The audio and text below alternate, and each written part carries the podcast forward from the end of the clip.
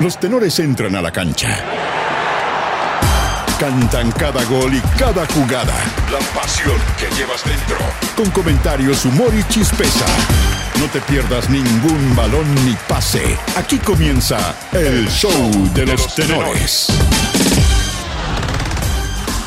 Messi se lo merece. Con su capitán como estandarte, Argentina regresa a esta hora a Buenos Aires como tricampeón mundial, luego de derrotar por penales a Francia en Qatar 2022. Luego de la victoria, el astro argentino trataba de englobar toda su algarabía en un mensaje. Alguna vez lo dije que, que Dios me lo iba a regalar y presentía que, que era esta que se estaba dando. Y acá está ahora disfrutar, vemos, no vemos la hora de, de ya estar en Argentina para, para vivir la locura que va a ser eso y, eh, y nada, pensar en, en disfrutar.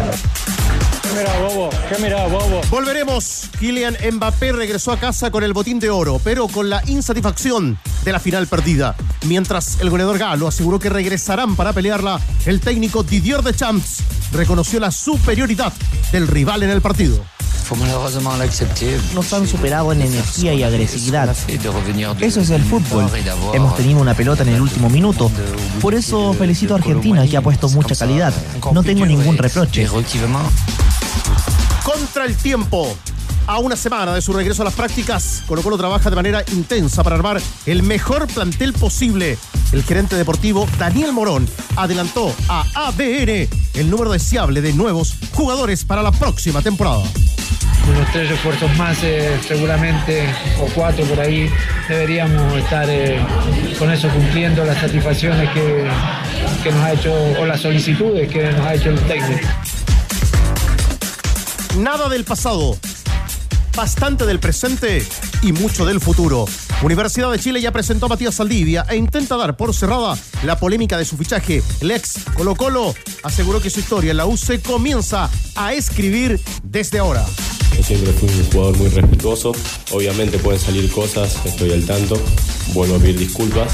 Pero bueno, de acá en adelante solo queda ponerme a trabajar, ser uno más de- del plantel para que, para que la U vuelva, vuelva a ser lo que fue. Llegó bien recomendado. Llegó, llegó, recomendado. Universidad Católica presentó a Guillermo Burdizo como su quinto refuerzo para el 2023. El argentino señaló que José Pedro Fuensalida le había hablado al club y la presencia de Ariel Holland terminó por convencerlo. Lo conozco, tuve un paso importante en Independiente con él y eso a uno lo motiva a estar bien entrenado, a jugar de la mejor forma y a pelear cosas, que eso en el fútbol es, es difícil y es lo más lindo. Digno de una final. Colo Colo desbancó a Universidad de Chile para quedarse con el título del Torneo Nacional Femenino 2022. Detrás de la campaña y del 1 a 0 en la instancia decisiva ante las azules estuvo el multicampeón Luis Mena. Y me siento muy contento, muy orgulloso por, por todo, porque fue un año duro, coronar este año con un título y, y posicionar a Colo Colo en los lugares que, que se merece. De verdad que es un premio, un premio grande para, para todas las, las jugadoras y, y para el cuerpo técnico también. Y en ADN.cl. Mira los sorprendentes e irresponsables festejos argentinos en la cima del obelisco. Chequea los saludos de los seleccionados chilenos a Lionel Messi. Entérate además del reclamo francés sobre una supuesta irregularidad en el tercer gol de los trasandinos. Los tenores están en el clásico de las dos. ADN Deportes. La pasión que llevas dentro.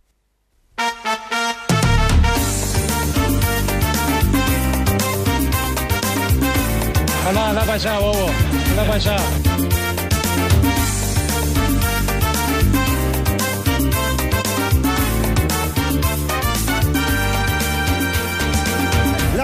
Está en manos del capitán.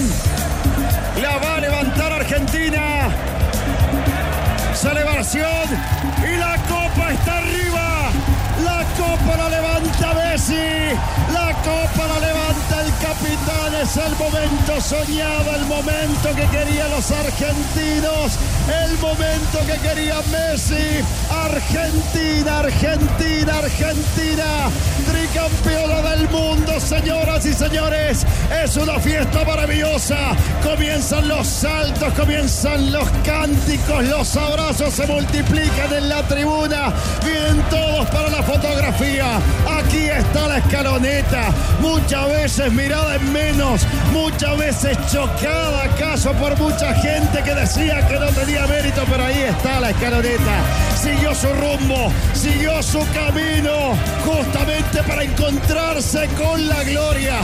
¿Cómo estará el Diego con Doña Tota y Don Diego allá arriba en la eternidad, señoras y señores?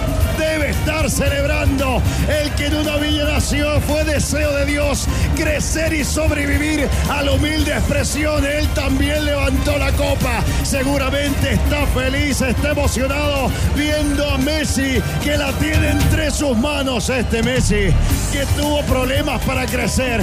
Ay, ay, ay, creció tanto que se convirtió en un gigante, en el más grande del mundo, señoras y señores. Y hoy le regala a Argentina el tricampeonato mundial. En 1978 quedaba la imagen del hombre de Chacabuco, del gran capitán de Pasarela levantando la copa y en el 86 ni hablar. El hombre de Villafiorito, Diego Armando Maradona. Hoy queda para la historia esta imagen la imagen del Rosarino, la imagen de Lionel Messi, del más grande, señoras y señores. Enhorabuena, salud campeón. Argentina, escúchalo bien, Argentina es el flamante campeón del mundo 2022, señoras y señores.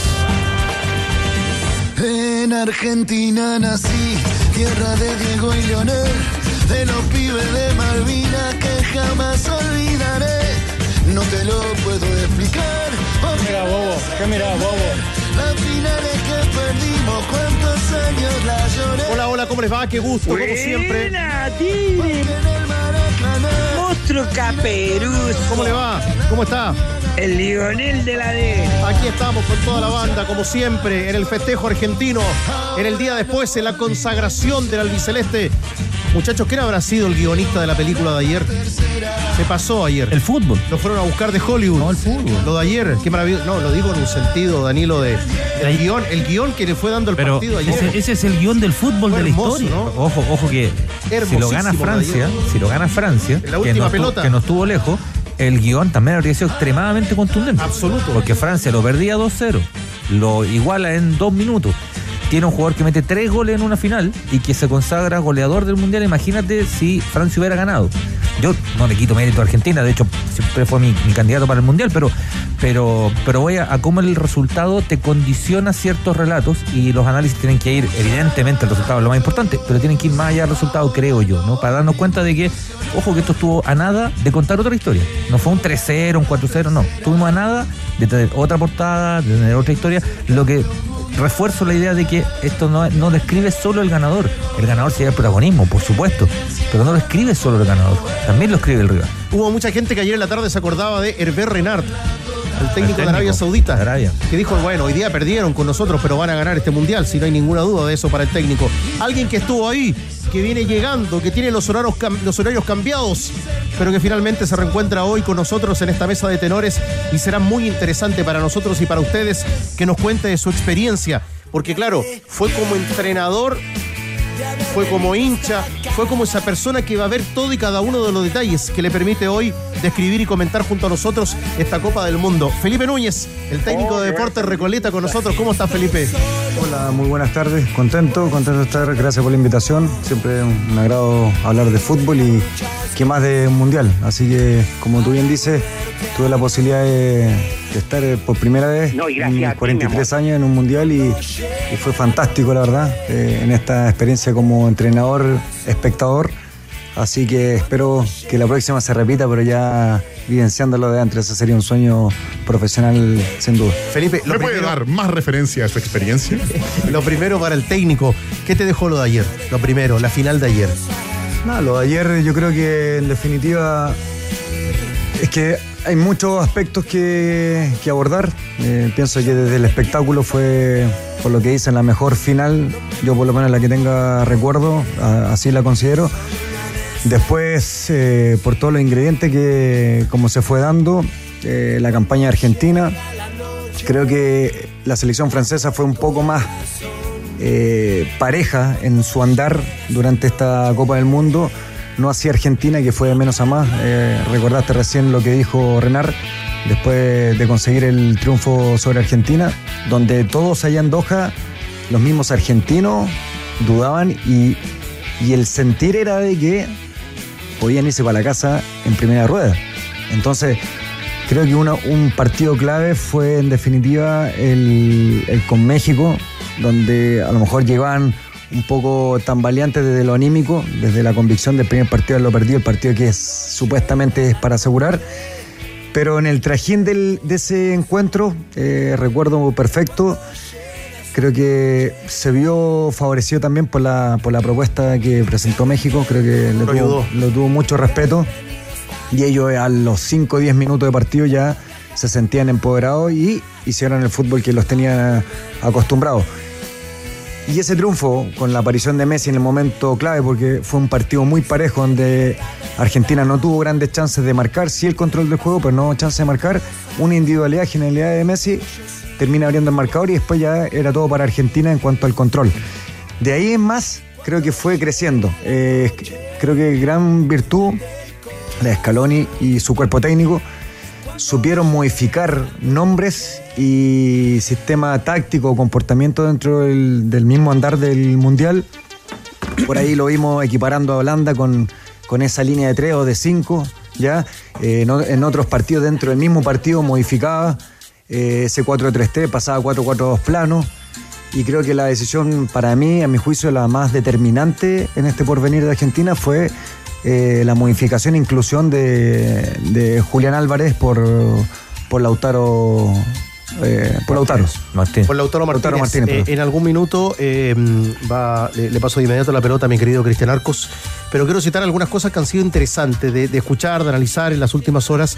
Por ejemplo, el periodista argentino y escritor Martín Caparrós dijo que Messi en este mundial dejó de ser Messi porque ya sabía que no era el Messi del Barcelona de hace 15 años y porque sus compañeros dejaron de jugar para Messi y jugaron con Messi Sí, este claro. mundial. Y fueron así un equipo que salió como siempre, como siempre a morder, como siempre a, a quedarse con este mundial y lo demostraron siempre. Cristian, quería, quería solamente citar parte de esa, de esa columna que está hoy también en el diario El Sí, País. lo, lo sumaron al, al equipo, no lo miraron tanto, o sea, es el mejor de todos y los jugadores lo saben también que es el mejor de todos, pero no lo miraron tanto hacia arriba y, y yo creo que eso también vino del cuerpo técnico, ¿no? Que fueron menos empalagosos, ¿no? Eh, no era Messi 10 más, ¿no? Mi equipo es Messi 10 más, no, el tipo es un crack, el mejor del equipo, pero no era Messi 10 más. Quizá influía, y hoy día lo escuchaba a un comentarista argentino, a Barsky, para citarlo, que decía que Scaloni fue compañero de Messi, ¿eh? jugaron juntos en el Mundial de 2006.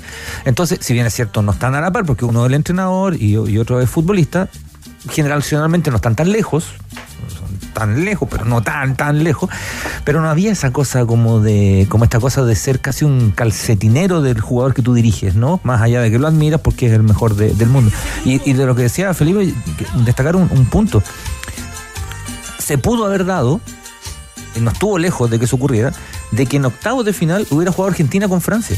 Si Argentina no ganaba el grupo, jugaba con Francia. Entonces, ¿qué lo, lo importantísimo que fue para Argentina recuperarse en ese partido con, con- con México que lo gana sin jugar del todo bien, pero además recuperarse y ganar el grupo, porque no es solo pasar a la fase siguiente, sino que evitar a uno de los equipos más fuertes del mundial como era, como era Francia, digamos, te lo tomaste en la final. Exactamente. Eh, Danilo, Combo y combo. ¿sabes que antes que pregunte Danilo, que entremos en materia, Danilo? Danilo Díaz, el tenor del pueblo. no, el Está de fútbol. cumpleaños el fútbol. El fútbol está de cumpleaños hoy. creer. Danilo querido, a esta hora trabajando como Danilo, por siempre. favor. Y trabajando, ¿eh? Felicidades, mi querido Danilo Díaz. Danilo trabaja en su el cumpleaños. Pobre fútbol, weón. Sí, pobre fútbol. Danilo, felicidades. No, muchas gracias, muchas gracias. Gran inicio ayer con la final. Sí, con- nos tocó acá estar con el Y equipo. con el triunfo del viejo y glorioso fútbol argentino. Así como usted lo marca No tengo siempre. plata, Danilo. pero tengo tiempo y soy rencoroso. Esa es la que te gusta. Danilo, Ya, ya, tranquilo. Para que te eduques. Soy rencoroso. ¿Cómo viene el día, Danilo? ¿Bien? ¿Una carnecita, una parrilla? No, nada, tengo reunión ahora, tenemos la ceremonia del Círculo Periodista Deportivo el miércoles, tenemos Sí, reunión está en a la A quinta. la vuelta de la esquina. Tiene reunión con. Bueno, pero Borges. Ah, pero en la quinta cosa, Ale. Borges atiende con algo. Algo de trabajo, no, no. Reunión de trabajo. Arranquemos, sigamos en esto. Sí. Tras la consagración de Argentina, Danilo. Yo le quería preguntar a Felipe cómo consideraba el ingreso de Enzo Fernández. Para mí fue fundamental porque eh, le cambió la cara al equipo. la decisión que tomó en su momento Scaloni no es muy fácil para los entrenadores. Los entrenadores encuentran un equipo y muchas veces ese equipo que encontraron, que les dio la gloria, es el que los lo lleva al cadalso. Es lo que pasó, por ejemplo, con Lucho Santibáñez, la selección chilena que clasifica al Mundial de España 82 y Santibáñez no hace los cambios a pesar de que era necesario hacer los cambios. Cobreloa estaba en un mejor nivel, eh, había, que había que meter mano y Santibáñez murió con esos jugadores que le habían dado la gloria, que lo llevaron a la final de la Copa América y que consiguieron la clasificación invicta de España 82 para llevarlo a nuestro medio. Eh, pero Scaloni demostró una frialdad, eh, sacó a su 9, ya lo decías tú, a Lautaro Martínez, puso a Julián Álvarez, sacó a su volante de contención, que para el fútbol chileno es distinto porque para ellos, para los argentinos, el volante de contención es como el dueño del equipo. Y lo sacó y puso a Enzo Fernández. Y antes, en el mismo partido con México, hizo el cambio y metió a McAllister. O sea, pegó el volantazo en el momento preciso. Eh, otros entrenadores no lo hacen.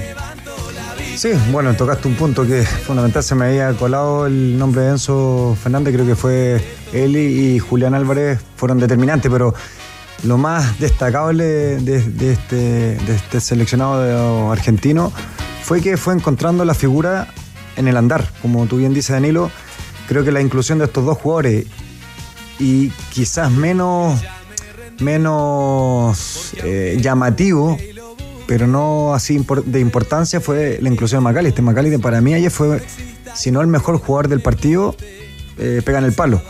Lo que pasa es que el juego que hace él pasa muchas veces inadvertido, pero me parece que, esa inclusión de McAllister, su rendimiento, el rendimiento de Enzo Fernández con 21 22 años que tiene. 21. eh, 21 gana sin duda que son decisiones, son decisiones entre comillas arriesgadas, eh, la misma de Julián. Bueno, a ti te pasó este año, pero terminaste jugando con tu tercer arquero. Exacto. Pero claro, por eso yo Cabro que- tuvo que jugar y, y jugándote el descenso. Exacto, el, es, muy, es muy relativo. Yo siempre digo que las dinámicas se van dando. Ahora, las decisiones que van tomando los entrenadores, los cuerpos técnicos, son según el momento que ellos perciben y, y sienten bajo su experiencia y su paladar futbolístico. Si quisiéramos decir, no, e- ese es el camino, yo creo que ahí sería un gran error porque a lo mejor el, podemos irnos al 86 con Bilardo y Bilardo creo que no modificó mueve, mueve muchísimo. Pero dentro del mundial yo Sí, no, den- Ah, sí, den- bueno, no, dentro del La mundial. primera Ah, fase, No, claro, no, mueve, fase mueve, Lamberto. saca Garré, mete a Lartico Echea, Saca Borghi. saca Borghi, Ah, manda a la derecha, manda al gringo Yuste, jugar de lateral volante por la derecha. Ocupa la primera fase para mover todo. Ya, la y, primera y de, fase y de octavos Claro, para adelante claro. mueve muy Y poquito. ahí ya no movió. Ah, en ya, control. claro. Y no, y pasó algo muy parecido a lo de Enzo Fernández y, al- y a lo el de gol a Uruguay se me olvidó el centro delantero el Pedro Pablo Pasculi, Pasculi. PPP, Ah, Pasculi. que jugaba en Argentino. en Argentina. Pero tiene, pero tiene una, un caso ahí que es muy parecido a lo que pasó con Enzo Fernández y con Julián Álvarez, el negro Enrique. El negro Enrique había aparecido recién. Le dio el pase a Maradona. Claro, había aparecido recién en River. Nadie pensaba que lo podía nominar y lo lleva.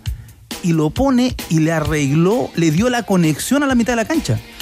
El- en este mundial, eh, Felipe, que estuviste allá y lo que viste allá y acá, ¿no? Eh, ¿Viste algo táctico que te llamara la atención? ¿Alguna tendencia? Hay mundiales que me acuerdo que han marcado, no sé, eh, me gusta tanto hablar de esquema fijo, pero lo digo para que se entienda, ¿no? El 4-2-3-1 que tuvo Alemania el 2014, por ejemplo, y que después muchos equipos empezaron a jugar así.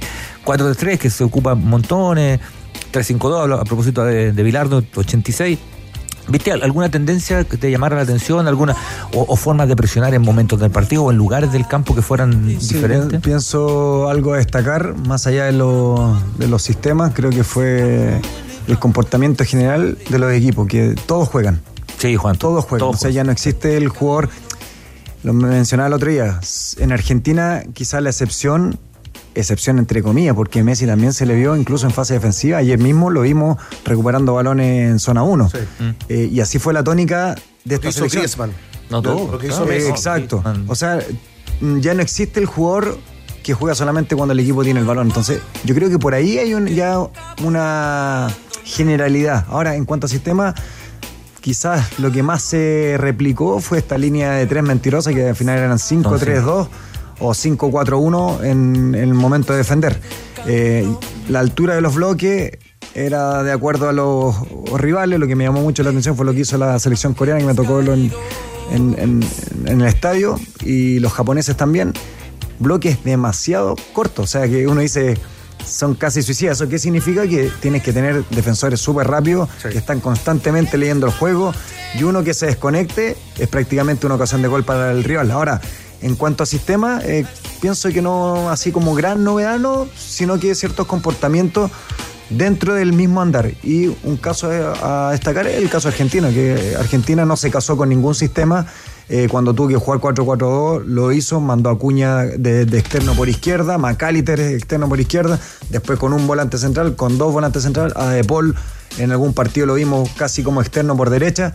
Entonces al final, esa flexibilidad táctica que mostró Argentina a mí me encantó. Ahora, lo mencionaron recién al comienzo, no sé, no tengo tan claro los mundiales anteriores, pero me parece, me parece que sin brillar tanto en la individualidad, Messi fue más determinante en este mundial. No aparecía tanto en el juego, pero cuando aparecía marcó la diferencia que necesitaba el equipo. Siempre se vio un funcionamiento colectivo y eso se percibía desde la, desde la cancha. Porque uno ahí se fija en las bancas, cuando sacaban a Lautaro, cuando entró este, se vio siempre equipo.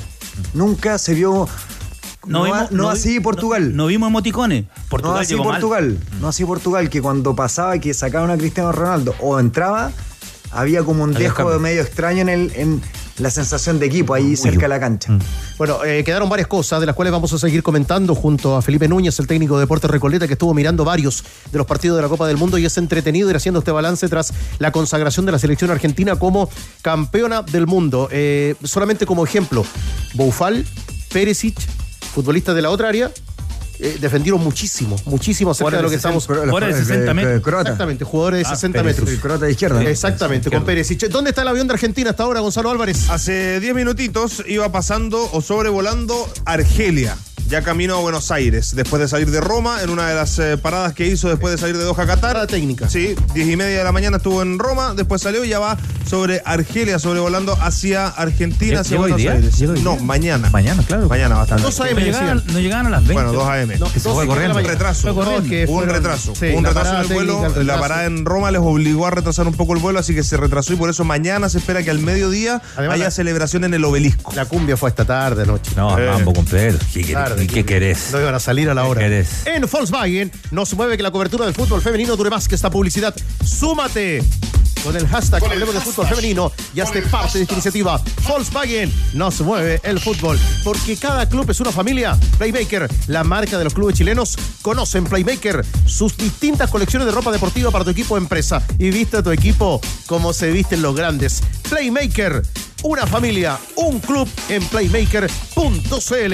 El viejito Pascuero del Anco pinta tapagoteras y le da un nuevo look a tu casa. El viejito Pascuero del Anco regala 30 gift cards para arreglar tus espacios y esperar el verano en tu casa renovada. Participa subiendo tu boleta en tienda.lancochile.com. Remolques Tremac. Rentabiliza su negocio. Compre un Tremac. El remolque más liviano del mercado que le permite transportar mayor carga útil. Contáctalos en Tremac o a través de su red de sucursales Kaufman en todo el país. Porque entre un remolque y un remolque. Hay un Tremac de diferencia. Ta, ta, ta, Tremac. Doha. Impecable cobertura de la Copa del Mundo. Hoy lo escuchaba también en El Ciudadano con mi querido Cristian Arcos, con Sandro del, Ceballos. del 86, ¿ah? El Estas 86. canciones del 86. Argentina también ese año Sí, fue campeón del mundo. Recorre las calles de Doha. Sí, Una vez más. todavía. Está recorriendo las calles de Doha. ¿Qué mundial el del 86? Primer Ah, yo partido- pensé que mundial de Diego. Primer partido ¿sabes? a las, do- a las Estamos dos en de- la campaña a las 2 de la tarde. Y el segundo partido era a las 6. Qué locura. ¿eh? No, era maravilla. Bueno, qué lindo. Pero así estamos hoy día. para que te eduques. Esa locura que fue el mundial que ya no tenemos porque ya terminó la Copa del Mundo. Pero sigue recorriendo las calles de Doha, sigue en Qatar, allá donde estuvo también Felipe Núñez. Diego Sáez, ¿cómo le va? ¿Dónde está? Efectivamente, compañero, yo aquí me sigo moviendo por el downtown en esta ciudad de Doha que empieza a recuperar la normalidad, pero donde todavía hay argentinos felices con el título del mundo. Caballero, su nombre. Santiago, Santiago, ¿de dónde viene? de Tigre, Buenos Y Aires. está con el pequeño que además luce, como no, la camiseta 10 de Lionel Messi, el flamante campeón del mundo. Así es, muy, muy felices. La verdad que la noche de ayer fue, fue tremenda en el estadio. Fue un partido espectacular. Eh, Messi, la verdad que jugó muy bien. El equipo entero demostró confianza, demostró que es un equipo. Y, bueno, por suerte pudimos levantar la copa, que tanto Messi quería. Y bueno, y acá estamos felices los dos de un sueño, de venir al Mundial. ¿Y ¿Pudieron asistir al estadio? ¿Tenían ticket? ¿A cuántos partidos fueron? Fuimos a un solo partido, vinimos para la final. Ah, primer partido en un estadio. ¿Tu primer partido en un estadio? Sí. ¿Y qué tal? Nada menos que la final del mundo y con Argentina campeón. Me encantó. ¿Sí? Sí. ¿Cómo estuvo el partido con? Eh, buenísimo. ¿Te pusiste muy nervioso cuando lo empata Francia, cuando vienen los penales? Sí, me puse nervioso cuando lo, empa- eh, lo empatamos y después fuimos a penales, pero cuando ganamos me, enca- me encantó. Messi es tu ídolo, ¿no? Sí. ¿Cómo se llama pequeño? Eh, Francisco. Mira qué linda la historia de Francisco. ¿Qué edad tiene tan pequeño y ya ve Argentina Diez campeón años. mundial? 10 años. 10 años, sí. Pero bueno, también tenemos al Dibu, ¿no? Que cuando fuimos a penales sabíamos que teníamos un extra, que es algo que Francia no tenía. ¿Y usted qué edad tenía cuando Maradona fue campeón del mundo, por ejemplo? Yo tenía 8 y me lo acuerdo perfecto, sí. Así que este chico no lo va a olvidar nunca más, porque además en la cancha Jamás, jamás, jamás. Logró lo que yo le dije, logró, yo a los 44 años fue la primera vez que fui a un mundial y él con 10 ya fue un mundial en Qatar y lo vio Argentina campeón. O sea, más que eso no se puede pedir. Amigo, muchas gracias, pequeño, que lo disfruten. ¿Hasta cuándo se quedan? Nos vamos pasado mañana. Igual que yo, así que que disfruten, merecidos campeones mundiales y, y qué bueno que lo pudieron disfrutar en familia y acá en Doha. Muchas gracias, eh. Eh, hasta luego, gracias. Que le vaya muy bien. Ahí lo ven, compañeros, amigos argentinos que siguen disfrutando felices de esta flamante obtención de la Copa del Mundo por parte del albiceleste. En el trabajo de Diego, y lo complementábamos, eh, ¿te acuerdas, Danilo? Ayer escuchábamos a James Gatica en Buenos Aires, a Diego en, en Doha, en Qatar, a, a Erika Olavarría en, en París, a Juan Vera con los hinchas argentinos residentes, y desde la emoción también escuchábamos lo que significaba la deportividad ayer. Ayer lo, que, lo que significaba, Danilo, el hecho de un pueblo emocionado, un pueblo necesitado de un triunfo como este y al mismo tiempo agradecido del Mundial de su equipo y el valor que le daba también a su rival, a Francia. Es que le ganaste, yo creo, a, a una de las dos mayores potencias de la actualidad. Para mí, Brasil y, Francia siguen siendo las dos mayores potencias. Y lo hablábamos con, con entrenadores, con gente de fútbol, que la diferencia de los mundiales y de la Champions, por ejemplo, o de la misma Copa Libertadores, eh, es que es un en un partido te, puedes, te vas. Eh, te hacen en los partidos de ida, por ejemplo, en la Champions o en la Libertadores, te hacen cuatro y no te lo sacaste. Y, después tienes la posibilidad, pero es muy difícil. Y acá no, acá es peor incluso, son 90 minutos y si en esos 90 minutos dormiste, eh, chao, no, no hay tu tía. Eh, No, no hay regreso. Los, partidos, los torneos de liga con el ida y vuelta la cosa es diferente y ahí realmente gana el mejor. Creo yo, es muy difícil que no gane el mejor en, una, en un torneo liguero. Pero en este tipo de campeonatos gana el que está mejor en ese momento, el que sabe eh, leer y afrontar los momentos, las distintas circunstancias, los planteles, las llaves. Las llaves. Las pues. llaves, las Ah, no- llaves. No, se dio Brasil-Argentina. O sea, pues. yo siempre lo, lo tiramos cuántas veces aquí en la mesa, Felipe, muchas veces lo hablábamos con el Tigre. Eh, Chile, las- los tres mundiales, los tres mundiales que pasó, la llave era Brasil. Si el 2000, bueno, fútbol ficción, pero si el 2014 no era Brasil, yo creo que podía haber avanzado a, a cuarto, y, y dependiendo hasta de una semi. Pero bueno, no se dio. Desde el entrenador, desde los técnicos que fuiste a ver, a lo mejor desde uno que querías descubrir o uno que ya lo conocías y lo fuiste a mirar, ¿quién te llamó la atención, Felipe? Creo que todos dejaron algo. Yo creo que el trabajo que hizo la selección de Marruecos fue totalmente destacable por lo que generaron en cuanto a juego.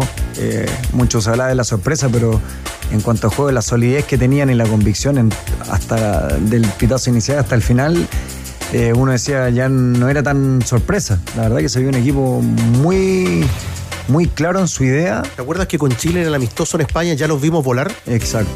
Sí, sí, sí.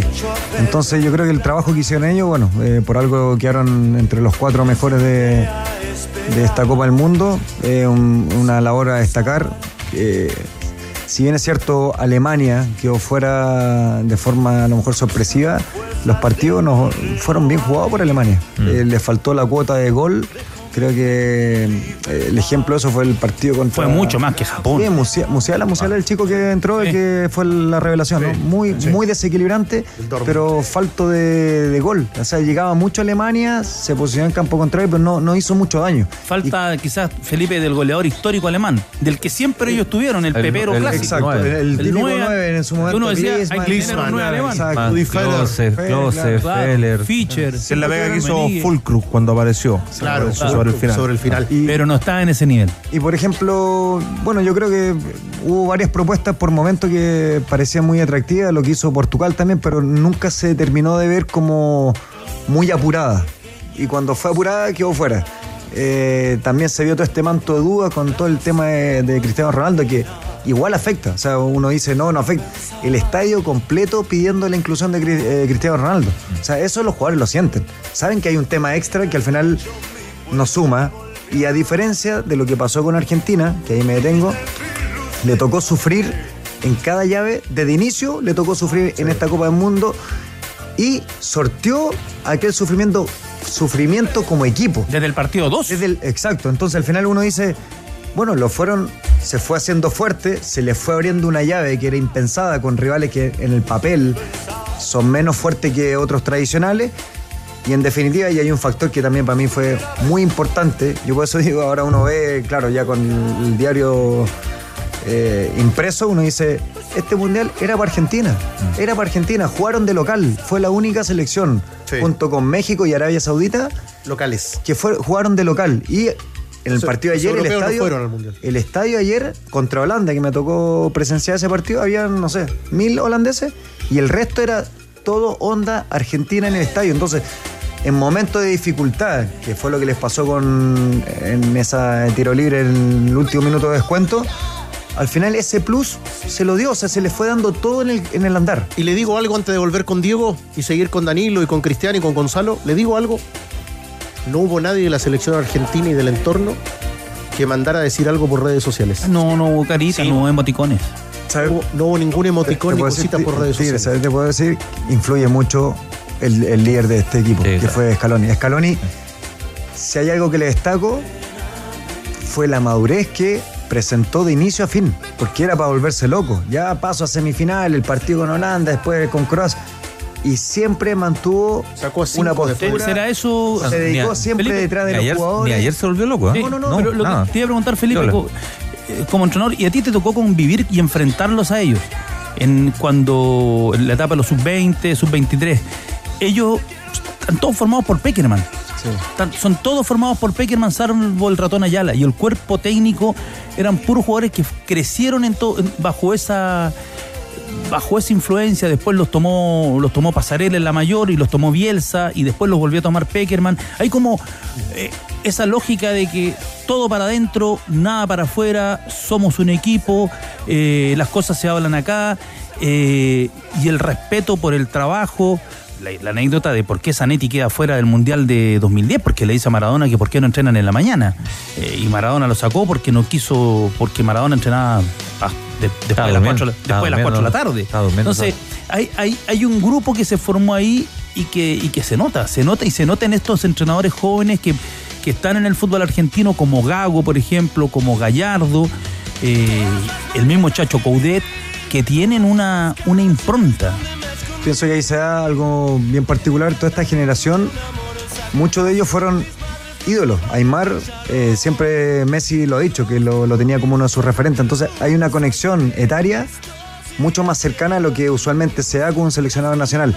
Yo creo que eso, sumado a que durante tanto tiempo tuvieran esta sequía donde eran muy vapuleados, que ya comenzaba un campeonato y casi que estaban todos esperando que cuando se caían para caerle. Creo que todo eso fue forjando toda esta generación que poco a poco, sin grandes figuras, todos juegan a buen nivel y en, primeras ligas, pero ninguno con, con estas figuras rimbombantes, salvo Messi, que generara esto a lo mejor posibles quiebres. Ahí era muy claro el liderazgo que era Messi, desde lo que había hecho como patrón hasta por edad, y después venía un segundo grupo de Paul, el, el Dibu, y después puros jugadores jóvenes de 21, 22, 23 años. Entonces al final todos creo que se alinearon muy bien a lo que es la forma de liderar de, de Scaloni, que al final, bueno, ahí está el resultado, Copa detalle- América y Mundial. Hay un detalle, Felipe, vamos a volver con Diego. Hay un detalle también importante de los que nombraste del cuerpo técnico. Son futbolistas argentinos que habían fracasado en un mundial. O sea, esa, esa lección la tenían, la tenían, la sabían cómo enfrentar también. Diego, a propósito de Scaloni y de Messi, sumamos reacciones para lo que ayer fue ese momento inolvidable de uno de los partidos que van a pasar años y no olvidaremos. Diego, y ahí estuviste presente. Efectivamente, Tigre, volvemos ahora ya bien instalados aquí en el último media center que queda con vida, que es el que está en el downtown, aquí donde recién conversábamos con hinchas- afuera, porque el central, el que está en el, en el centro de convenciones nacional de Qatar, que era el, el- corazón de todo esto, te cuento, lo están desarmando todo, ya no queda nadie, ya no te registran, no te piden la credencial, los voluntarios se quieren ir a la casa, hoy día regalaron el buffet eh, y de hecho no había internet. Fuimos para allá, metimos los cables, cero internet, ya están levantando absolutamente todo en Qatar, donde había vallas en las avenidas, en las entradas del metro. Felipe es testigo de esto y aprovecho saludarte, Felipe. Eh, ya no están, ya no están, ya están liberando, están soltando la mano, pero también están volviendo a la rigurosidad y a, la, y a lo estrictos que son en su vida cotidiana los cataríes acá. O sea, no han pasado ni 24 horas desde que terminó el Mundial y esto está volviendo bien rápidamente a su, a su normalidad. Aprovecho de decir algo, chiquillos. ¿ah?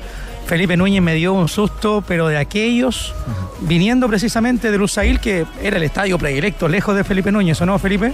Sí, sí, bueno, ahí tuvimos la, la, la anécdota pasó? que ¿Qué pasó, me lo, me Diego? lo encontré en el metro. ¿A Diego? Claro, me lo encontré en el metro, entonces la primera vez que lo veo y venía el metro ya co- como los últimos vagones que iban saliendo de Lusail y lo vi ahí medio despistado como turista, turista, o sea, parecía, ¿ah? no parecía sudamericano. Y ahí lo, lo agarré, le hago así. Ah, la asustaste. Claro, y lo, le hice recordar que de dónde viene. Entonces, tenía que- asustó un que poquito, que pero claro, ahí, que tenía que estar claro. alerta. Claro, tenía que estar alerta, De Valdivia, alerta. de Valdivia. No, yo dije, ¿quién lo hice ahí ahora? Trabajando hasta tarde. ¿eh? Sí. Eh, Sí, no, de vuelta, pero- 2, 3 sí. de la mañana, porque allá era todo un poquito más tarde. ¿Ah? Imagínate, programa pero- de las 20, él salía en vivo.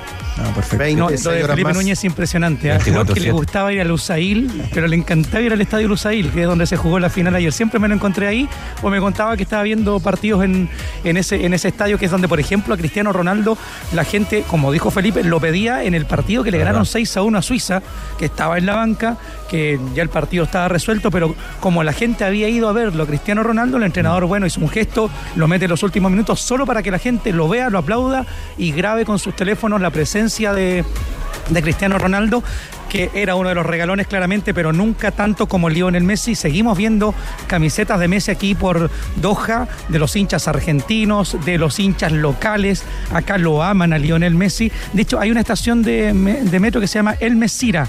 Y lo más probable es que si esto hubiera ocurrido en Argentina o en Chile, lo hubieran cambiado por estación Messi, simplemente eh, de aquí en, adelante. A propósito, vamos a escuchar al capitán, estandarte y bandera de la selección argentina, que hoy, por ejemplo, es portada de algunos periódicos locales. Es incomprensible lo que dice aquí la portada, pero aparece Gianni Infantino con terno azul, zapatillas blancas, el emir de Qatar, que ayer estaba festejando la fiesta nacional, entregándole la copa a Lionel Messi con esa capa que le puso el dueño del Paris Saint-Germain recibir el título mundial. Hoy es parte de las portadas que yo tengo aquí en mis manos, compañeros, y que son las que reflejan el triunfo argentino. Messi, hablando de este título, de este triunfo que viene a coronar su carrera y el único que le faltaba al astro argentino. Una locura, la verdad que sí, que, que se hizo desear, pero, pero lo más lindo que hay. Eh, lo que es, hermosa. la deseaba muchísimo, recién le decía ahí, eh, alguna vez lo dije, que, que Dios me la iba a regalar, estaba seguro y, y presentía que, que era esta, que se estaba dando.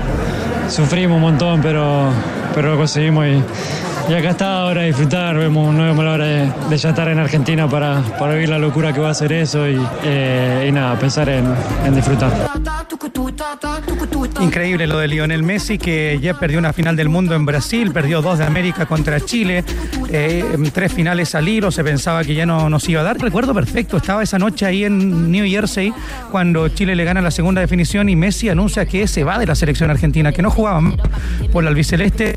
Finalmente echó pie atrás de esa decisión, volvió fuerte, ganó la Copa América en Brasil, o sea, en el Maracaná y a Brasil, eh, y además ahora gana la Copa del Mundo jugando en Qatar en su último mundial. Así que qué bueno que echó pie atrás Lionel Messi. Pero vamos a escuchar ahora al otro Lionel, a Scaloni, el líder al borde del terreno de juego, el gran gestor de esta campaña argentina y de poner en el mapa jugadores que no estaban, de ponerlos en el equipo argentino y generar un recambio real y además súper eh, eh, positivo, pero que además fue fructífero. Lo vamos a escuchar a Scalonia, que durante la semana él, él dimensionaba dónde estaba y cómo representaba al argentino común y corriente, y que ayer estalló en lágrimas. Apenas fue el último penal de Montiel, yo creo que ahí cayó dónde estaba, de dónde venía, lo que había logrado, lo que le había devuelto a Argentina. Esto es lo que dice Scaloni, el, el mismo que, como decía Danilo, se formó con Peckerman, que fue campeón del mundo en 1995, aquí precisamente en Qatar, y que ahora repite como entrenador con Argentina. Creo que todavía no nos damos cuenta, pero es un momento para disfrutar, sobre todo la gente, sinceramente. Nosotros que vivimos de esto y que hemos estado en las malas, hemos estado en las buenas, estamos acostumbrados a que nos pasen estas cosas, que nos golpeen, que bueno, hoy pasó eso, pero ellos reaccionaron y es todo mérito de ellos. Y sobre todo es un disfrute increíble. Haber estado en la cima como estamos ahora es algo único. Uno saca esos datos para hablar un poco del momento de Messi. Uno mira los números de Messi. Son, son números, la verdad, que son bestiales de lo que ganó de- desde el 2005, cuando gana ese primer campeonato mundial juvenil, hasta lo que termina ganando ayer. Y lo que hizo Gonzalo Álvarez respecto a sus goles en la Copa del Mundo. Anotó en todas las fases Lionel Messi. Anotó en fase de grupos, octavos de final, cuartos de final, semifinal y final. Es el único futbolista que ha logrado marcar en todas las fases de Copa del Mundo y además adentro y fuera del área. Dentro y fuera. Creo que es el mejor mundial de Messi, sin duda. Y, es, y no es, es raro que el, que el mejor mundial de un futbolista sea su quinto mundial. ¿no? Y es raro que el mejor mundial sea a los 35 años. Eh, no, no sé si se va a dar de verdad otra, otra vez a ese nivel, porque ya los jugadores extienden algo más su carrera, puede, puede ser. Eh, no son comparables, el fútbol es distinto, la tecnología es distinta, la alimentación es distinta, la preparación física es distinta. El mejor mundial de Maradona a los 25 años, ¿no? Eh, y el de Messi a los 35. Me- Messi no vio campeón del mundo a Maradona porque no había nacido. Y Maradona no vio campeón del, del mundo a Messi porque se había muerto. Entonces ahí también hay una, una- cosa que, alguien dirá que no influye. Yo creo que sí influye. Yo creo que todas esas cosas influyen para armar un relato y para armar lo que decía el Tigre, esto de una unidad. ¿no? La unidad también tiene que ver un poco con los faros, con las referencias, ¿no? con, con la referencia respecto al, discurso y, obviamente está todo lo demás. La aptitud, eh, la, la, la audiencia del entrenador, la claridad del entrenador para tomar decisiones, la unión de grupo, en fin, todo lo demás. Pero yo siempre creo que, que hay una consistencia de un relato alrededor de los equipos que ganan en general. Los deportes colectivos, sobre todo. Bueno, vamos a mm, vamos a hacer un balance, Diego. ¿Te parece un balance, Diego. una de las Sí. cosas para ti, buenas y malas, de esta excelente, notable Ya. y muy buena cobertura? ¿Cómo, cómo le decían a Messi cuando terminaba la, la zona mixta? Gracias por tanto, fenómeno. Ah, gracias Así por tanto, fenómeno. Usted marque las altas y las bajas del Mundial de Qatar, Diego. mira vos, que mira vos. Ya, digamos que en lo estrictamente futbolístico, ustedes lo comentaron bastante, Tranquilo, Leo. lejos para muchos es la mejor final de la historia, no la más goleadora, porque eh, también hay una final con, con siete goles en 1958, 58. cuando Brasil le gana 5-2 a Suecia, hay un par más con seis goles convertidos, pero claro, y el anterior, de hecho, también la gana Francia 4-2 a Croacia, pero el desarrollo, la emoción que tuvimos, que Argentina lo tenía listo, en dos minutos lo empata Mbappé, se van a la larga dos goles más y los penales, es increíble la emoción, para muchos la mejor, es el mundial con más goles convertidos, o sea, no el que tiene el mejor promedio de goles, pero sí el penal, perdón, el mundial con más goles convertidos en la historia, 172, y eso que el VAR, la tecnología también a veces nos anulan varios goles. El Y el los minutos de tiempo agregado al final. Qué bueno que ya no hay tanta, tanto teatro, tanto jugador arrastrándose en el piso, haciendo tiempo, porque lo van a recuperar al final. Así que la organización, Felipe fue testigo acá, como uno llegaba en bus, en metro, podías ir a varios estadios y partidos al el mismo día, que pudimos conocer todos los estadios del Mundial en menos de una semana. Fue yo creo que lo más destacado lejos de una Copa del Mundo eh, inigualable aquí en Doha, donde seguramente el panorama, el paisaje y también las costumbres van a cambiar mucho de aquí a 48 horas. Dieguito, ¿cuándo vuelve? No vuelvo, me quedo acá. Hay un jeque acá que me está ofreciendo un, una pega. Pituto. ¿Qué más cortando sabe? el pasto, Radio no hay Califa. problema con que me pague. Sí, no, cortando el A propósito de Califa, Gonzalo. eh, el príncipe Nasser Al Attiyah, que lo conocemos muy bien porque fue a correr varias veces el Rally Dakar a desierto de Argentina y también de Chile, mostrado recién en sus historias y compartió mucho con los argentinos. ¿sabes? Los argentinos son fanáticos por los, por los motores. Eh, mostraba recién la torre que está frente al estadio El Jalifa y donde aparece, por cierto, el reconocimiento con el logo de Argentina y a los flamantes campeones mundiales ahí frente a uno de los estadios mundialistas que ya apagaron sus luces y varios comienzan a desarmarse o a ser reducidos en cuanto a su capacidad. Así que hay uno de los símbolos locales que también estaba saludando a la Argentina. Perfecto, Diego. Yo te preguntaba porque el que más sabe dijo que haría un seguimiento al avión para ir a buscarte al aeropuerto, así que te mandamos un gran abrazo. miércoles de madrugada comenzamos el viaje y miércoles ya por la noche estamos de vuelta en, en Santiago de Chile. Abrazo, Nos Diego. al Festival de las Maletas que hoy era terrible. Un Diego, abrazo, ¿sabes? Felipe. Un saludos. pícaro, un pícaro. Te mandamos un gran abrazo y te lo hemos dicho también, eh, lo hemos expresado ayer cuando terminaba el partido. Excelente, un gran trabajo, una linda cobertura, así que te esperamos por acá. Mentira. Un abrazo, saludos al, al catarí Felipe Núñez. También abrazo, Diego. Y gracias por todo. junto a nosotros compartiendo. No, gracias a ti, Diego. Reporte. Si quieres cambiar neumáticos, el mejor lugar es Supermercado del Neumático. Encontrarás distintos tamaños, perfiles, las mejores marcas y promociones. Además, la garantía de los expertos. Visítalos en Santiago, Antofagasta, Temuco, Puerto Montt y en sdn.cl.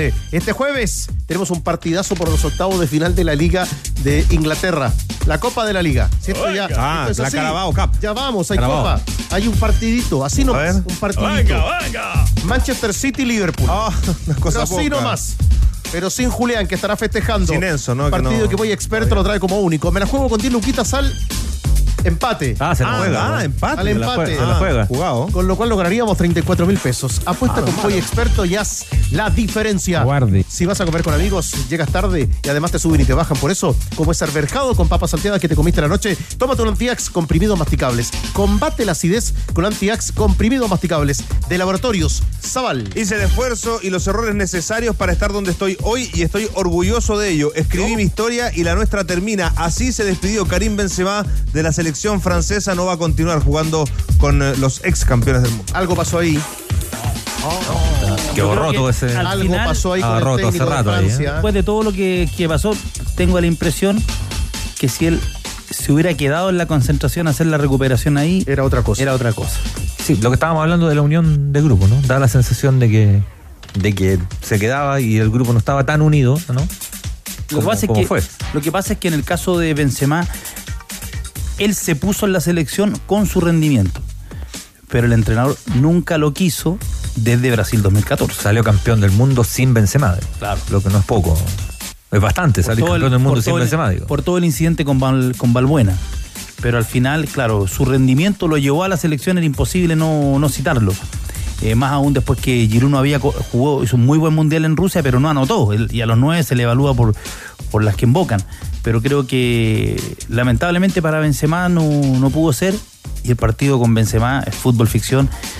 Ayer era, era distinto porque en algún momento cuando Francia no tenía la pelota, un centro delantero que se enganchara como lo hace Benzema, que se recoge, que va a los costados, que, no depende del gol. Benzema juega, de- eh, su, su fuerza está desde el juego, no es un pepero, es- hace goles, pero lo importante es, es como Alexis Sánchez, dependen del juego. Y un jugador así te, te- ayer te- le hizo falta en un momento. Sí, en el momento que está su carrera y le- más las otras bajas, eh, Kanté, eh, Pogba, que también que, Clave. que todos pensamos que se iba a resentir y cuando empieza esta Copa del Mundo y, se vio un equipo compacto como que no, no le influyó mucho, ahí hacía presagiar que a lo mejor Qué manera de sacar jugadores los franceses. podía Bueno, lo- creciendo. Pero le faltó en Jan, Kunku. Jan siempre decía Pero que. hubiese sido un plus. Ah, A la Jan- pausa. Jan decía que Francia era un equipo mixto. A la pausa, ¿les parece? Vamos. A la pausa. Y les propongo al regreso, junto a Felipe, Danilo, Cristian Gonzalo, el mejor gol para ustedes y el mejor jugador de la Copa del Mundo. Juegue. Al regreso de la pausa, junto a los tenores. Usted también, Chupete. ¿Yo? Los tenores la ponen entre palo y arquero. Estás en ADN Deportes. La pasión que llevas dentro. Yo vuelvo a trabajar el martes. Siguen los lujos. Siguen los tenores en ADN Deportes. La pasión que llevas dentro. En el arranque del programa hemos saludado al cumpleañero Danilo Díaz, pero hoy también. ¿Cuánto cumple Danilo? No dijo. 5-5. Ah, 5-5, Danilo. Sí, bien. Como las notas que pone. Estamos ya en el, los últimos 10 minutos. ¿En qué Mal. momento, en qué ¿Cómo momento de, ¿Cómo los últimos 10 minutos? ¿Cómo Los lo- últimos 10 minutos más los adicionales. Estoy viejo ya. ¿En qué momento está usted de su vida, Dani? Estoy viejo ya. Eh, a ver, a ver, a ver. Muy tostado con lo que viene con la nueva constituyente, porque ¿de dónde sacaron? Danilo está de cumpleaños, Danilo. No dejo de ser Danilo, chileno. por favor. O sea, hay, Pero- 20 pero está bien, hay, sincérese. 20 hay 24, eh, o sea, el, el co- el Congreso ellos tienen, ellos tienen más capacidad para nosotros que elegir, entonces ellos eligen 24. Yo lo llevaría a usted como experto. No, tampoco, porque ¿quiénes le da la, la calidad de experto? ¿Por qué van a estar ahí? Yo En las urnas se ganan los lugares, los espacios. Yo no soy experto en Estoy nada. con Tigre, estoy con Tigre. No, Podríamos levantar la candidatura de, Sí, de- de Danilo Danilo. experto, chacota, sí. no es chacota. La democracia no, es no, es chacota, chacota. es serio, Hay esto es serio, hay esto es serio. Esto que- es serio para hay- el país. Hay que Peter, arme un mix de este, frases. Este parlamento, este parlamento con esta decisión que tomó hablando los, al par- parlamento. los partidos políticos, ojo, en 15 o en 20 años lo que puede pasar. Eh, rejuvenerse, Juan, rejuve- eh, rejuvenerse porque No, esa no. no esa frase no. preguntando por el cumpleaños. Y usted preguntándole si tenía torta. Ahora la culpa es mía y por mí no va a prestar el estadio. Oiga, está de cumpleaños, Alexis. Alexis Amazing. Ay, cumpleaños, Alexis Sánchez, efectivamente. Alexis Sánchez. de hecho, lo saludó la cuenta oficial de la selección. Cumple Menos mal, 34 años el tocopillano. Maravilla, 19 de diciembre del ya tiene 88. Pero está como tú, ¿no? Crack. Que no ha tenido grandes lesiones. Crack, pero recontra, mega crack. Se necesita de Alexis.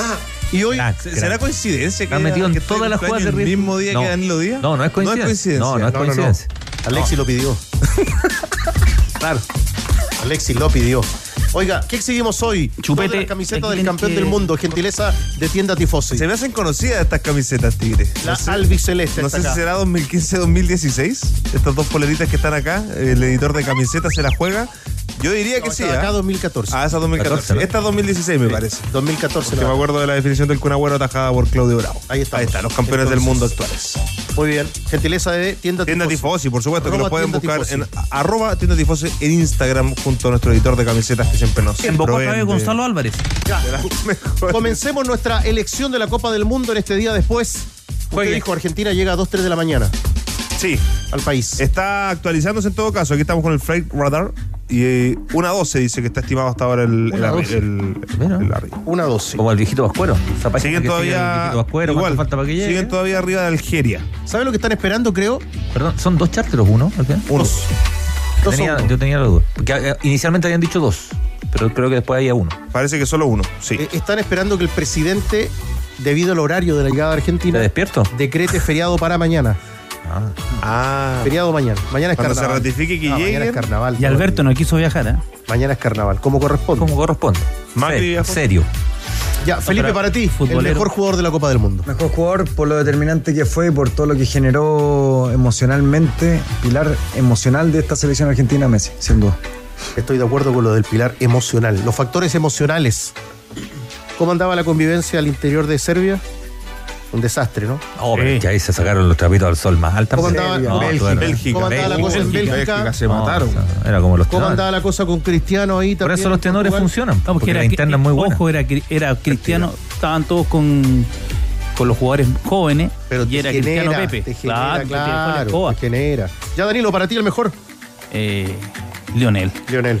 No, no hay otra cosa. Lionel, para ti. Carlos. Lionel Andrés. ¿Usted está de acuerdo? Sí. ¿Cierto? Nada que decir. Mejor. ¿Cuánto ganó Messi de aquí? ¿Cuántos títulos ganó? Sacamos una cuenta recién. Tienen 42 títulos. 42 títulos. Mejor con más minutos en la historia de los mundiales.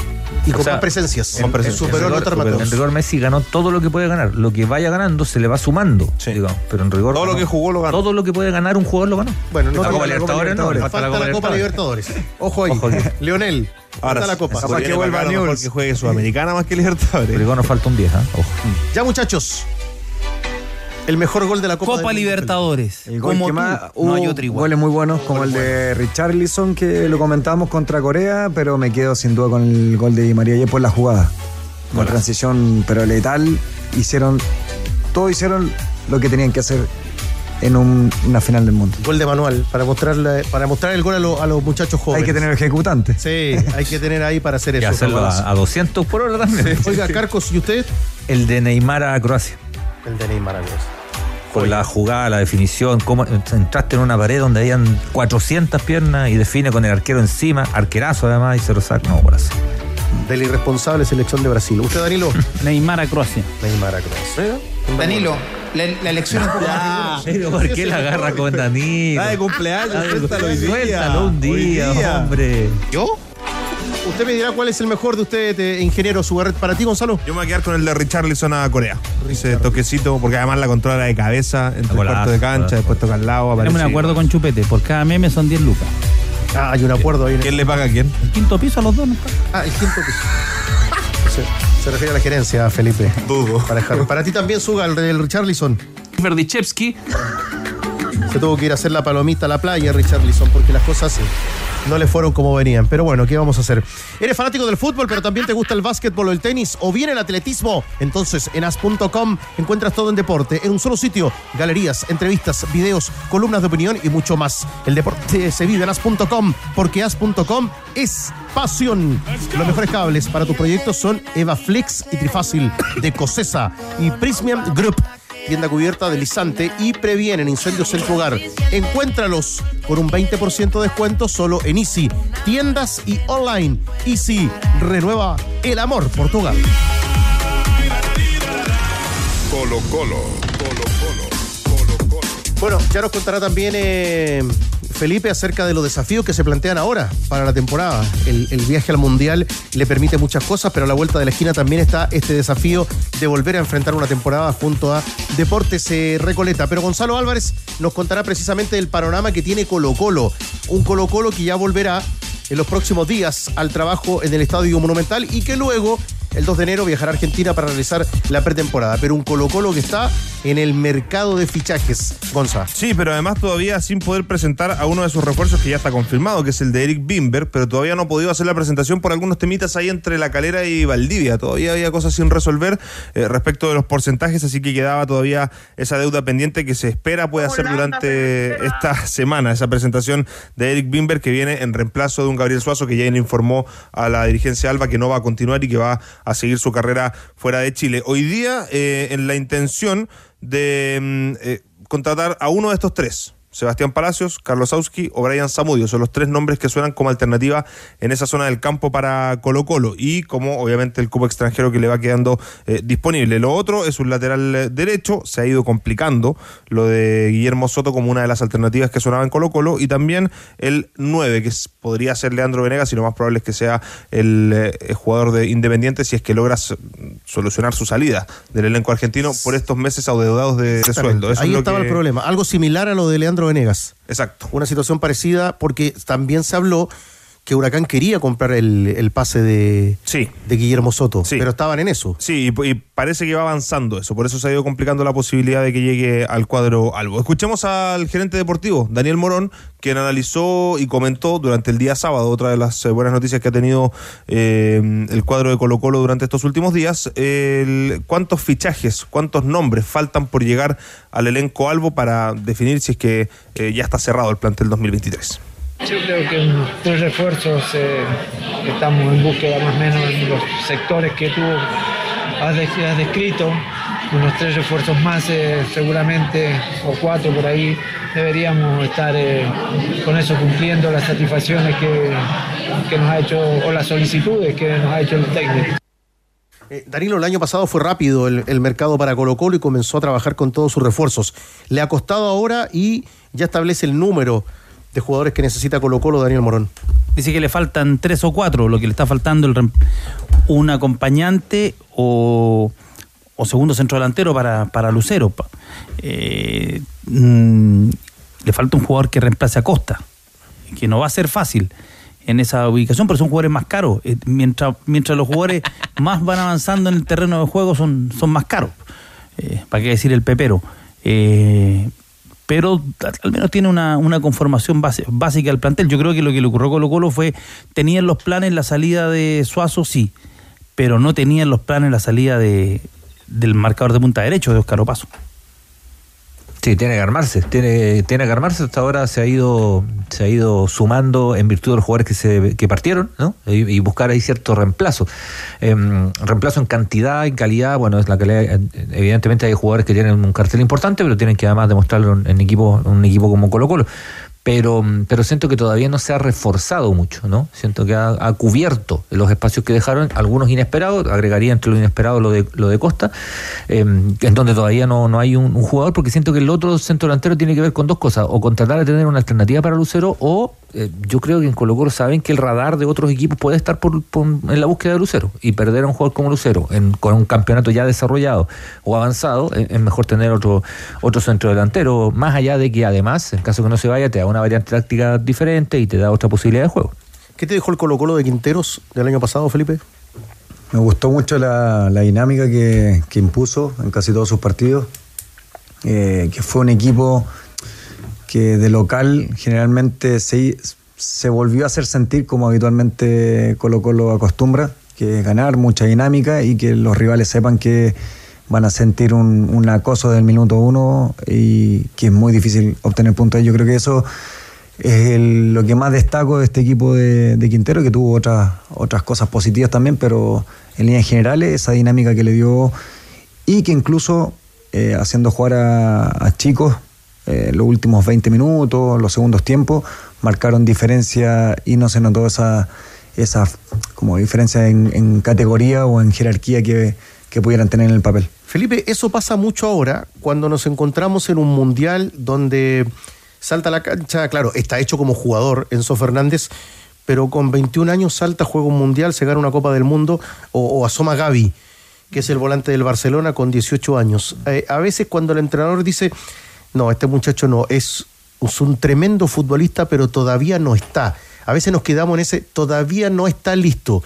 ¿Cómo se establece eso dentro de lo que estamos viendo hoy en el fútbol mundial? Uf, eso es súper subjetivo. Yo creo que tiene que ver mucho con el ojo de cada entrenador y cada cuerpo técnico, porque al final, claro, no es un tema netamente etario, es un tema de, de qué condiciones tú le ves realmente en ese momento al jugador. Yo creo que lo de Enzo Fernández eh, son casos atípicos. Eh, con 21 años ser indiscutido en esta selección y terminar siendo campeón del mundo. Eh, no sé si ya se hizo la transferencia al Liverpool o estaba a punto, pero... Estaban en eso, porque están pidiendo que pague la cláusula completa. lo que Son valía 120 millones de dólares, creo. Lo que Bueno, valía una locura. eso al principio del mundial es lo que vale ahora. Ah, claro, no, una locura. O sea, eh, digo, hay, jugar, hay muchos jugadores con condiciones, pero para dar ese salto que la persona que está a cargo termine diciendo, ¿sabes qué? Anda a la cancha versus otros jugadores de más trayectoria, ya es el ojo de cada entrenador y del momento del equipo y del jugador. ¿Cuál es esa, era otra gran noticia, lo vivido por Colo Colo el pasado fin de semana, Gonzalo? Sí, porque ganó el eh, torneo nacional de fútbol femenino Colo Colo con eh, victoria 1-0 sobre la Universidad de Chile en un partido jugado en el estadio Sausalito, cerca de 11.000 personas que hubo en el eh, estadio para ese compromiso, gol de Yanara Aedo. Y escuchemos a la que terminó siendo la capitana en cancha, Yomeria Ascanio, quien también destacó así este título obtenido por Colo Colo después de cinco años. No, contenta. Eh, creo que la viví como, como si fuera la primera por, por cómo, cómo la ganamos, porque teníamos ya bastante tiempo intentándolo. Un equipo nuevo y, la verdad que, yo y mis compañeras están muy felices por el, por el logro. Ahí está entonces, la próxima semana vuelve el plantel eh, masculino a trabajar en esta pretemporada y después, como lo decías tú, en e- enero parte a Argentina. Va a ser raro ese viaje porque la pretemporada es en Buenos Aires, pero juegan en San Juan los amistosos, así que con vuelos internos también. Es un buen pique, no, no están cerquita. No están cerca. Porque son los expertos en piso flotante, cerámicas, cornisas, porcelanatos y pegamentos. Elige la calidad de Importaciones Reus, que trae sus productos de los países con más altos estándares de calidad. En Santiago, Chillán y Puerto Varas. Importaciones Reus. Descubre su catálogo en importacionesreus.cl. Cámbiate la internet fibra más rápida de toda Latinoamérica. Desde solo 7,495 pesos. Revisa esta y otras ofertas en tumundo.cl o llamando al 600 9100 900. Mundo, tecnología al alcance de todos. Una ayuda para darte un gustito ahora que se puede. Cámbiate a FP Modelo, ya que puedes aumentar tu sueldo en hasta 290 mil pesos al año. Calculalo tú mismo, 100% en línea en aumentatusueldo.cl. AFP Modelo, cuando pagas menos, ganas más. Hablábamos de fichajes jóvenes y con dinero. Bueno, el Manchester United está pensando en hacer una doble contratación por 200 millones de euros más o menos. Una cosa poca. Bellingham y Frankie de Jong se quieren llevar para el medio campo del Manchester United. Déjate de joder. Jude Bellingham, el joven futbolista del Dortmund, que es inglés. bueno. Y Frankie de Jong, el holandés del Barcelona. Para un Parece técnico que cree en ese tipo de jugadores. Sí, todo el rato, sí, el técnico. calzan, también, pero- también podría ir. Calzan perfecto Oye, para el. ¿Quién habrá intercambiado camiseta con Enzo Fernández en Coquimbo Unido? Ah, el partido con defensa. con defensa y justicia. sí, jugó a la ¿verdad? final, ¿verdad? Sí. Defensa y justicia. Copa Sudamericana, semifinal. Exacto. Alguien la tendrá por ahí. La camiseta también la tiene bien puesta Alvarito Chupey, que nos cuenta del último refuerzo azul. Álvaro, que ya pasó exámenes médicos. Sí, se trata de Nicolás Guerra, el delantero mm, que viene con paso de Ñublense de Chillán. Se realizó los exámenes médicos en esta jornada. El, el fin de semana estuvo entrampada la negociación, eh, producto de unos, unos montos que se manejaban con Ñublense de Chillán, pero finalmente se destrabó y será nuevo refuerzo de la Universidad de Chile que compra el 60% del pase, como lo hemos venido anunciando, Tigre. El 60% del paso, un futbolista que hace un tiempo se fue de la U, muy criticado, muy cuestionado, que ahora vuelve. ¿Cómo tomas esta segunda oportunidad para Guerra? Hay diferentes maneras de tomarlo. Si uno lo, lo plantea desde ese punto de vista, de que el jugador era tuyo, lo dejaste partir y ahora vuelve y tenés que pagar plata por él, evidentemente no, no suena bien. Ahora, yo creo que Guerra hoy viene más armado como jugador también, ¿no? Me parece que viene más armado, con más partido en el cuerpo, con una mentalidad además distinta, mucho más colectivo también, más, más grandote desde el punto de vista físico, pero también en, en cuanto a juego futbolístico. Entonces, claro, val- no vale lo mismo de lo que valía cuando se fue de la U. Y evidentemente, insisto, si lo miráis desde una perspectiva, lo dejaste ir, yo no sé si se habría desarrollado de la manera como se desarrolló eh, el Nico Guerra cuando se fue a Ñublense. Y a veces no funciona y a veces sí. Pues a veces estos jugadores se van a préstamo, vuelven, pero a veces se tienen que dar una vuelta un poquito más un poquito más larga. Bien por bien por él, básicamente, ¿no? Que creo que ha crecido como, como jugador porque condiciones tiene montones. Montones. Vuelta larga otra vez, pero vamos a ver cómo se acomoda en, un- en una Universidad de Chile que lo va a encontrar en un momento diferente. Él destaca cuando la U estaba bien, cuando la U fue campeona, con, con hoyo surge en ese momento y ahí el, viento a favor te, te acompaña. A los jugadores jóvenes el viento a favor siempre es relevante, pero cuando esos jugadores jóvenes tienen que asumir responsabilidades con el viento en contra, eh, es distinto, la gente no tiene paciencia. Siempre recordamos toda esa generación de futbolistas que surgió en los años 80 en la U y que en esos malos momentos de la U al final se terminaron yendo y triunfaron en otro equipo. Fueron jugadores que hicieron historia en otro equipo y que quizás no estaba el momento para que dieran el salto. En algún minuto lo hicieron mal, a lo mejor cuando le decían el, el, Kun. El Kun, ¿te acuerdas, Felipe? Porque es un futbolista con, con mucho recorrido, que además, entrando y saliendo del área, eh, se complementó muy bien con Aravena en la campaña con, con Ñublense. Sí, no, eh, concuerdo con lo que dicen, es otro jugador del que salió de la U al que está llegando nuevamente y, y en definitiva hay jugadores que tienen que hacer su recorrido, algunos hacen la vuelta larga, otros mediana y en este caso creo que la pasada por, por Ñublense bajo el mando de, García le hizo muy bien, eh, se volvió a empoderar, volvió a relucir su- sus principales características, haciendo goles, siendo líder dentro del mismo juego y yo creo que va a ser un plus siempre y cuando también el equipo mm, funcione bien y no se genere esa dinámica que a lo mejor de, de malos resultados. Eh, eso también va a ser muy importante. Álvaro. Sí, Nicolás Guerra que viene con una estadística de 8 goles en 23 partidos en Ñublense de Chillán. Pero um, hablemos de los refuerzos que ya fueron presentados en la Universidad de Chile, como es el caso de Matías Saldivia, el defensor proveniente de Colo Colo. Habló de los objetivos para esta eh, te- temporada 2023, eh, Chupete, sobre armar un equipo fuerte y lo- el objetivo es ganar todo, pelear todo en la Universidad de Chile. Híjole, armar un grupo muy fuerte en el vestuario, que eso es clave. Después, obviamente, tenemos un técnico nuevo, somos compañeros nuevos, hay que ir afianzándose como equipo, trabajando. Tenemos mucho tiempo, que eso es bueno, antes del inicio del torneo. Y los objetivos son claros. Cuando estás en un equipo grande como este, tenés que ganar todo lo que jugás. Nosotros no nos planteamos entrar a alguna copa, nosotros vinimos acá a ser campeones. Esa es la realidad. Bueno, eh, ¿esto, ¿esto seguirá teniendo capítulo lo de Saldivia, su salida de Colo Colo, su llegada a la U o, o lo vamos a dejar ya en el olvido? Yo creo que por ahora queda en el, queda en el tintero y se resolverá cuando jueguen. En el verde césped, como decía la Bruna, si ahí está la única verdad, por lo demás puro cuento. Yo creo que nuestro rol es bien importante también. Seguir dándole vuelta a un tema que no tiene vuelta. eh, me La evaluación que- está en la cancha. Sí, me parece que nosotros como medios en general eh, es importante eso. Eh, y, y estoy seguro que cuando venga, el, el- cuando venga el partido y la semana previa, le vamos a dar vuelta y todo, lo entiendo desde el punto de vista de lo folclórico y todo eso, pero, pero darle vuelta de gravedad me parece que no, que no corresponde y nosotros tenemos un rol ahí y una responsabilidad, creo yo. Y volvemos, a hablar, nunca el poto. y volvemos a hablar, Felipe, de ese momento cuando asoman las redes sociales en esto.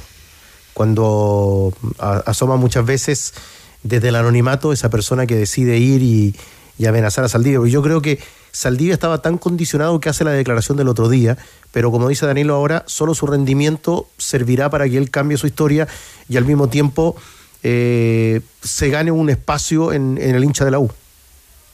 Sí, eh, sin entrar mucho en el tema, pienso que una cosa es el folclore del fútbol, eh, todo esto que se habla de, la- de las camisetas, la rivalidad, y otra cosa ya entrar en un tema eh, policial. Yo creo que ahí concuerdo con lo que dice Cristian, que hay que asumir la responsabilidad, los medios, la, gente que, que se forma justamente para dar un criterio distinto a la pasión del hincha y hacerles ver que, que al final hay que marcar una diferencia. O sea, se pueden hacer comentarios y todo, pero de ahí llegar a, a correr el cerco, a, amenazar o, no sé, llamar a la casa, dar información personal, ya entramos a otra dinámica que ya, si no se corta desde la responsabilidad de los medios, eh, después no nos podemos quejar. O sea, nadie se puede quejar después.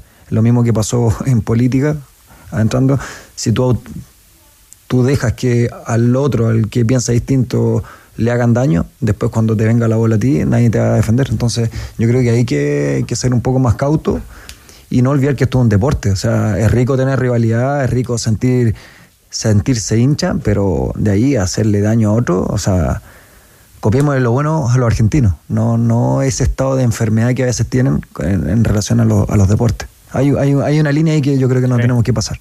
¿Le quedó claro el señor? ¿Le quedó claro? Sí.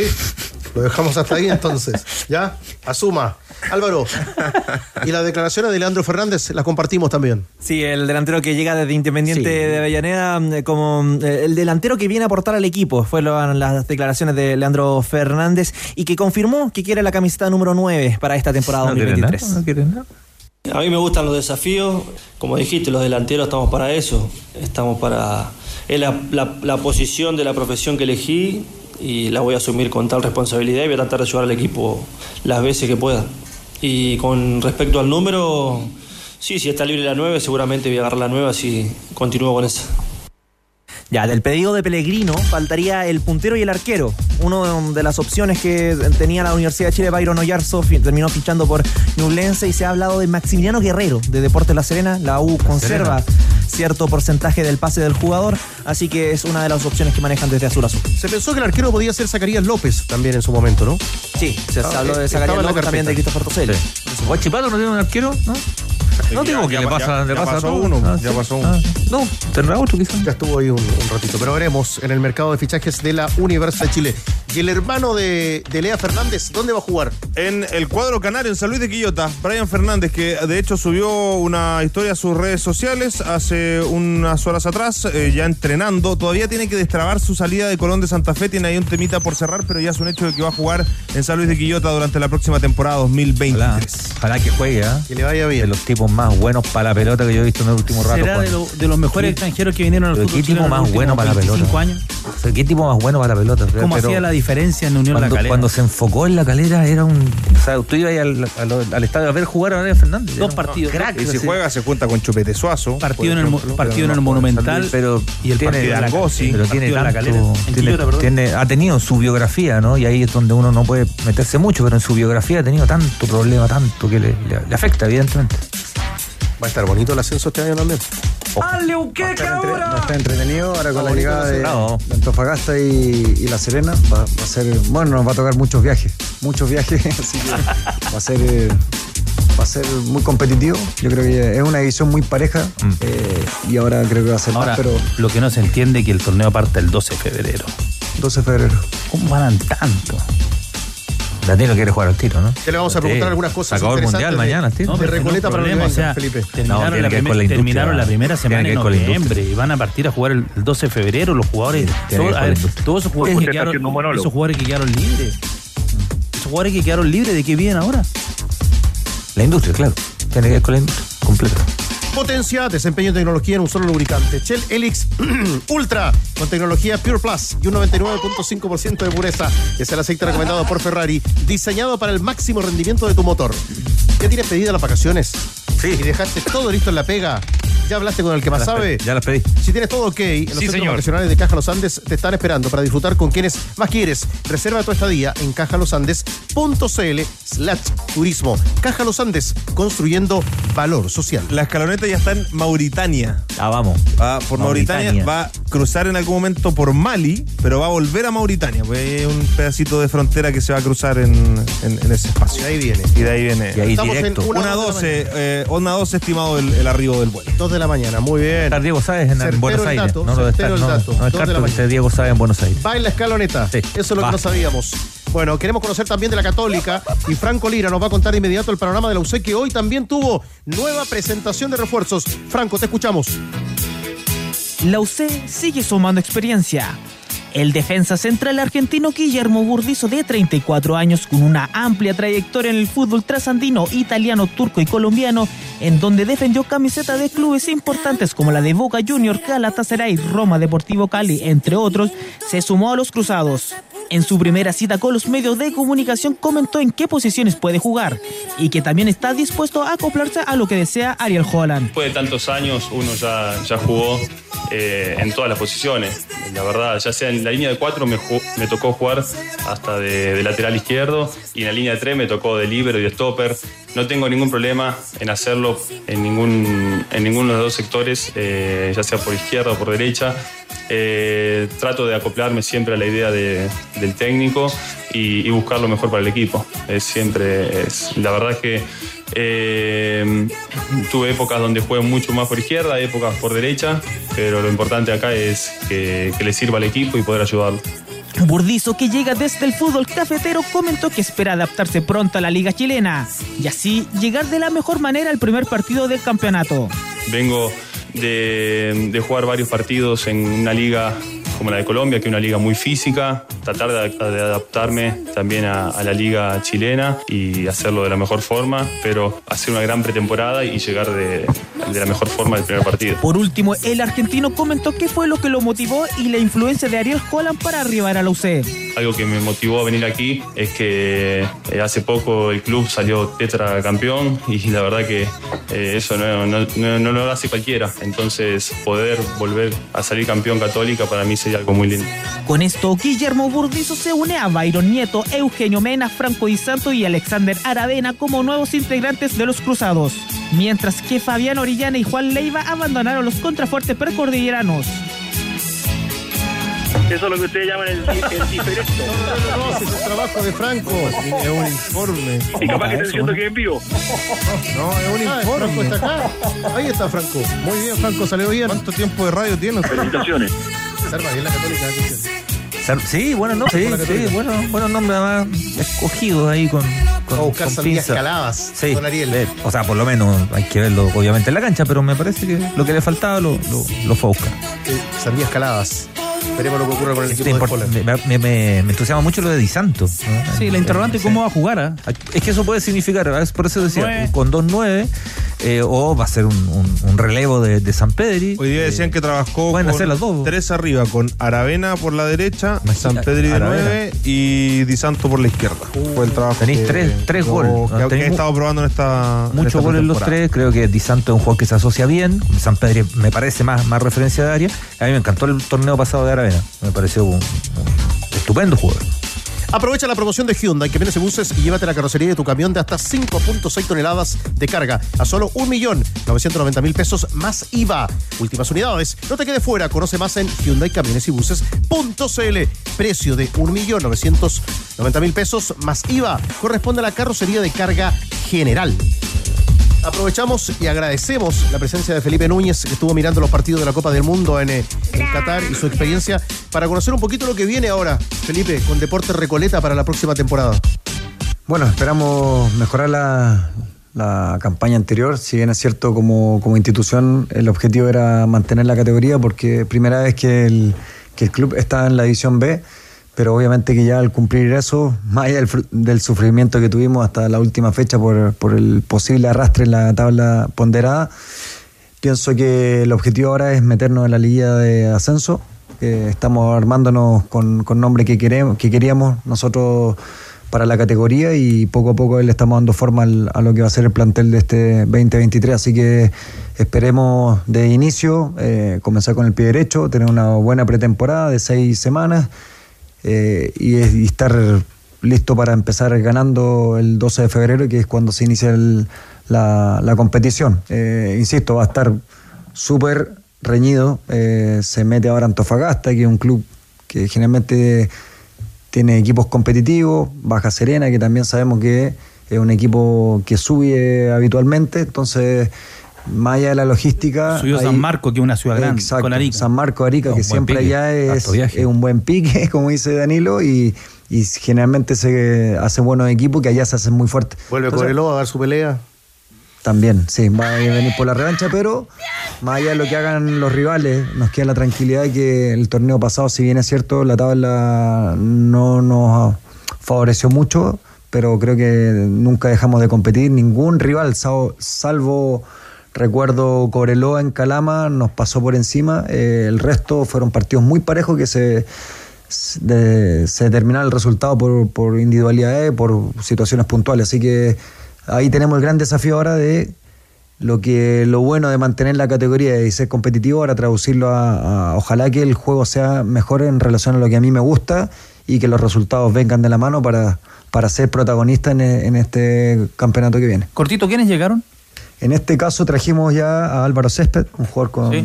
bien con Con- harto recorrido en la- recorrido en la categoría. eh, Recorrido en la cancha. Sí. Exactamente, Franco. Ragusa, eh, Christopher También. Ojeda, eh, nos trajimos a Jean Paul Pineda, que hace rato que venía ahí mostrando atisbos de volver a reencantarse. Es un jugador joven, de 33 años, que a veces uno lo escucha fuera. mucho tiempo, pero así que Robert Rivero, que el torneo pasado estuvo en, en- Iquique. en Iquique, que yo lo conozco, pues lo tuvimos en, en Colchagua, así que jugadores que a lo mejor para la mayoría de los hinchas del fútbol no son tan conocidos, Por encaradores. pero son jugadores que en la categoría son, son relevantes. Así que Rivero espero- encara bien. Exacto. Sí, Ragusa, Ragusa te da remate, además, ¿no? Exacto, sí. Así que, afuera. bueno, Fede Martín que siguió con nosotros, el que fue capitán eh, en la temporada pasada, y bueno, eh, Nicolás Carvajal, que también renovó con Estuvo nosotros, eh, Cervetti, que renovó con nosotros, eh, Alejandro Delfino, también que tuvo, comenzó de menos a más y creo que este año va a ser mucho más.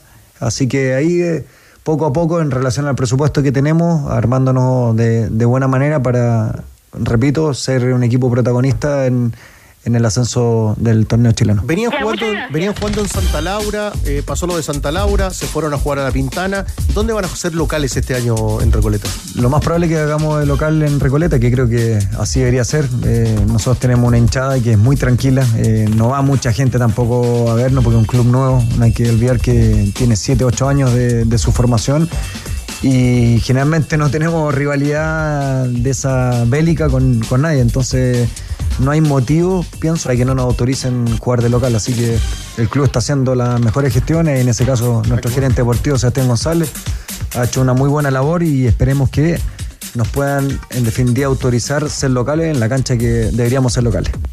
Que bueno, ojalá, que- ojalá si sea, cuando arranque el campeonato lo podamos eh, entonces ir a ver ahí en la cancha, de, en el Leonel Sánchez Lineros. pues. Así es. De Nombre Recoleta. de Leonel. El nombre lo lleva cuando Leonel estaba en vida. ¿eh? Exactamente. No, no, no Reconocimiento en vida para. Leonel. Sí, señor. Felipe, muchas gracias por haber venido. No, gracias a ustedes por la invitación y bueno, salud y que siga yendo todo bien. Danilo, que siga, que siga festejando hoy día. Sí, nos vemos a las 20. Mire, una canción para usted. María Teresa y Danilo. Para seguir los festejos en su día, porque hoy es el día del fútbol. ¿Puede ser el- la canción de la selección inglesa? Sí, también, pero para las 20. Pro me Lions. parece. Esa me gusta. Gracias, Gonzalito. Usted Gracias. trae la torta más ratito para Danilo. Eh, lo voy a pensar. Abrazo para todos. ¿Qué Chau. más sabe? Debería, ¿no? Ya termino arruinando el espectáculo. Olla Experto. Antiax. Comprimidos masticables de Laboratorio Zaval. Shell Elix Ultra. 99,5% de pureza para un máximo rendimiento. Mundo. Fibra e hiperconectividad al alcance de todos. Hablemos de fútbol femenino. Una invitación de Volkswagen. Blanco, pensamos en grandes productos y los hacemos realidad. Importaciones Reus, porcelanatos y pisos. Mundo Experto, el club de beneficios de Easy. IPP, educación para cambiarlo todo. Hyundai, camiones y buses, para todo y para todos. Elige la comisión más baja de AFP Modelo. Caja Los Andes. Y Tremac, la diferencia entre un remolque y un remolque. Presentaron ADN Deportes. Será la boda del año, Bajamos el telón. Los tenores vuelven mañana para otro auténtico show de deportes. Revive este capítulo y todos los que quieras en adn.cl en la sección podcast. No te pierdas ningún análisis ni comentario de los tenores ahora en tu plataforma de streaming favorita.